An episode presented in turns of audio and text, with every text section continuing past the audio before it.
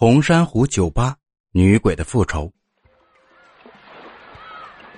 印尼的巴厘岛一直以旖旎的风光著称于世，而位于这座岛屿东北边缘的集美小镇，更是以独具特色的红珊瑚海滩吸引了众多的游人。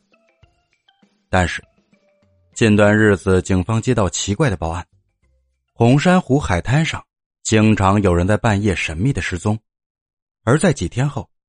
失踪者的尸体就会漂浮在海面上。一时之间，集美镇人心惶惶，极大的影响了当地的旅游收入。为查清此事，警局把这个任务交给了专门负责小镇治安的梭罗警官。梭罗在镇上调查了一些人，人们都说，当时他们都喝得迷迷糊糊的，也弄不清那几个死者究竟为什么去了海滩。但是有一点，他们可以得出准确的结论：凡是死者失踪的时间都是在夜里十一点以后，因为那时通往海滩最近方向的红珊瑚酒吧正式打烊了。没有问出什么有价值的线索，梭罗便在当地离海滩较近方向的居民家中展开走访。那些居民说的情况更令人不可思议，他们说曾听到半夜里。海滩上传来隐隐约约的女人的哭声。于是，关于红珊瑚海滩的亡魂之音在小镇不胫而走。人们夜间再也不敢光顾那片美丽的海滩，似乎它成了专门吞噬鲜活生命的魔鬼海滩。梭罗当然不会相信所谓的海滩闹鬼之说，他认为此事定有蹊跷，但所有的调查似乎到这里为止，再无一丁点的进展。就在他一筹莫展之际，突然接到报告，说有人曾目击了红珊瑚海滩上女鬼作祟的事情。目击者是个中年男人，患有严重的失眠症。据他说，由于自己夜不能寐，便在凌晨四点多钟，牵着他的狗去海滩散步。当他来到海边时，忽然身边的狗狂吠不止。他仔细一看，天哪！海面不知何时出现了一个白衣女子，整个身子都悬浮在海水之上。那女子脸上露出一丝诡异的微笑，正在不停的向他招手，示意他前进。他吓懵了，牵着狗转身往回跑，身后传来一阵女子的哭声，而后变成了恐怖的笑声。我叫丽莎，一个人住在这里好冷清啊。为什么不来陪陪我呢？梭罗匆匆忙忙回到警局，查找存储在电脑里的档案。果然，有一份资料表明，五年前有一个叫丽莎的女孩和男朋友来这里度假，晚上漫步于海滩上，不慎遇到一伙醉鬼，他们把丽莎和男友劫持到偏僻处，在洗劫了两人身上的钱财后，把那个男青年绑到棕榈树上。当着他的面蹂躏了丽莎。后来，不堪忍受耻辱的丽莎投海自尽了。虽然警方后来接到报案，也逮捕了几个嫌疑犯，但都因为证据不足而释放了。梭罗刚刚了解完这桩案件，又接到报案，说昨夜又有一个游客离开红珊瑚酒吧后无缘无故的失踪了。梭罗想，既然所有失踪者。都是在离开那个酒吧后出的事儿，能不能从那里寻找破案的蛛丝马迹呢？于是梭罗匆匆赶到了红珊瑚酒吧。接待梭罗的酒吧店主看上去还算是个年轻的男人。当梭罗问起关于海滩上亡魂之音的事情时，那店主苦笑着说：“警官先生，这世间的事儿就是奇怪，总要因果相报。”或许那些死亡的人是欠了那个女鬼的债吧，所以才发生了这么多恐怖的事情。梭罗不太明白这位酒吧店主为什么说出这番话，不过透过他说话时那飘忽不定的眼神，梭罗觉得这个人有问题。渐近深夜，梭罗见酒吧里的客人所剩无几，而自己的调查也没能理出个头绪，只好失望的离开。就在他一脚门里一脚门外出去时，见到一个身材高大的男人走了进来。梭罗一愣，这张脸似乎在哪里见过。他返回住处，打开笔记本电脑，根据警局提供的照片和资料，梭罗认出来了，此人叫杰米，正是五年前丽莎遇害案的重要嫌疑人之一。而且经过核对，梭罗发现那些失踪身亡的游客，清一色都是那起案件的嫌疑人。根据这个线索，梭罗立即展开调查。他按照死者的名字，很快查到了他们的身份和住址。经过联系，其中有一个家属提供说，她的丈夫生前在接到一封奇怪的信函后，便整日里坐卧不宁，特意请了假去集美镇度假散心。索罗向警局建议，立即重新拘捕当年丽莎案的嫌疑人。警方迅速封锁了集美镇通往外地的一切交通要道。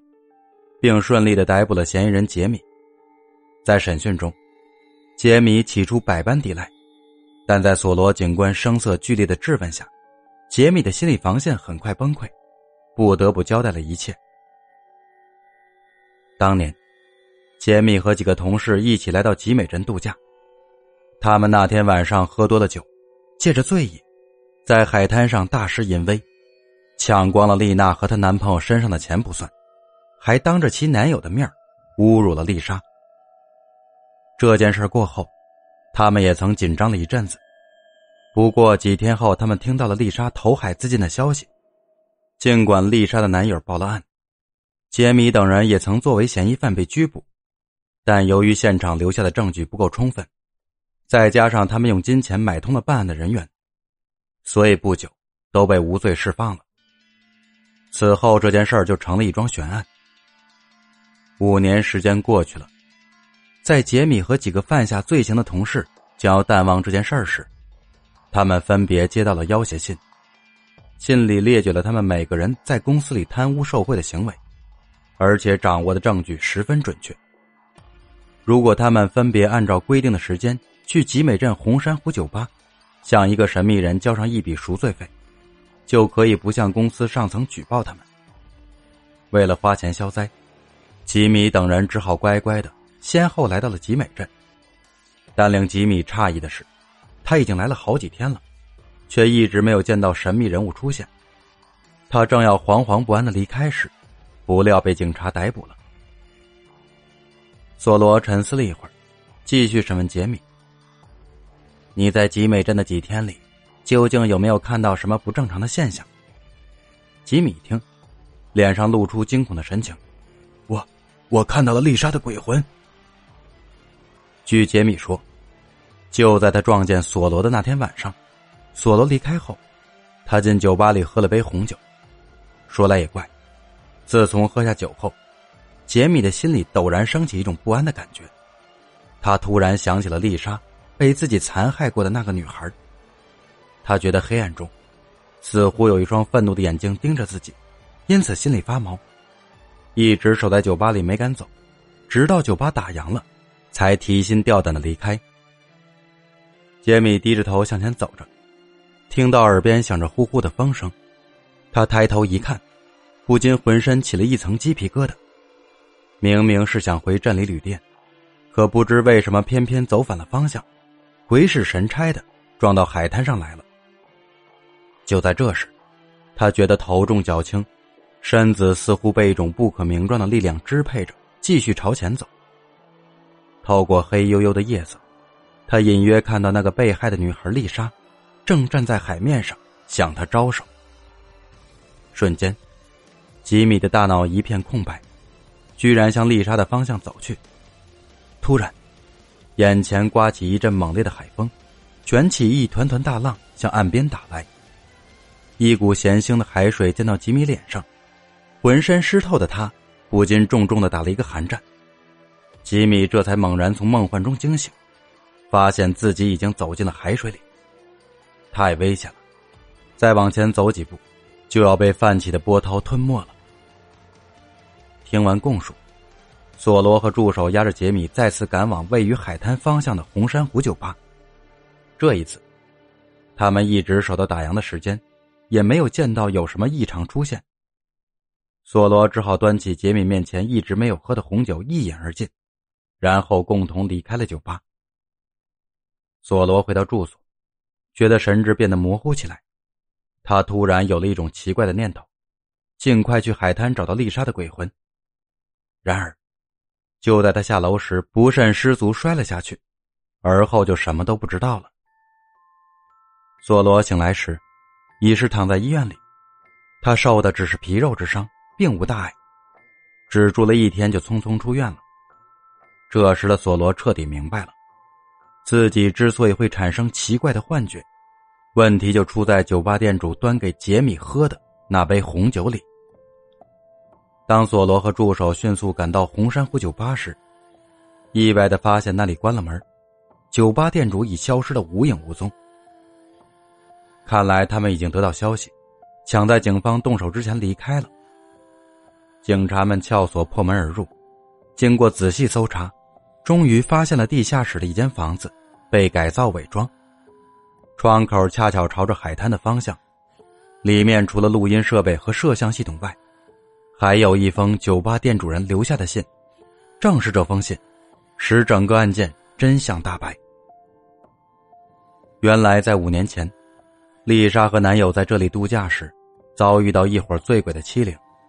由于当地司法机关没有认真处理好这起案件，十几个凶徒逍遥法外。丽莎和男友决定利用自己的力量复仇。他们离开这里时，丽莎男友对外谎称丽莎已经投海自尽了。然后，他们跟踪并私下里调查那几个恶徒，发现并掌握了杰米等人在公司里贪污受贿的证据，便制定了一个周密的鬼魂复仇计划。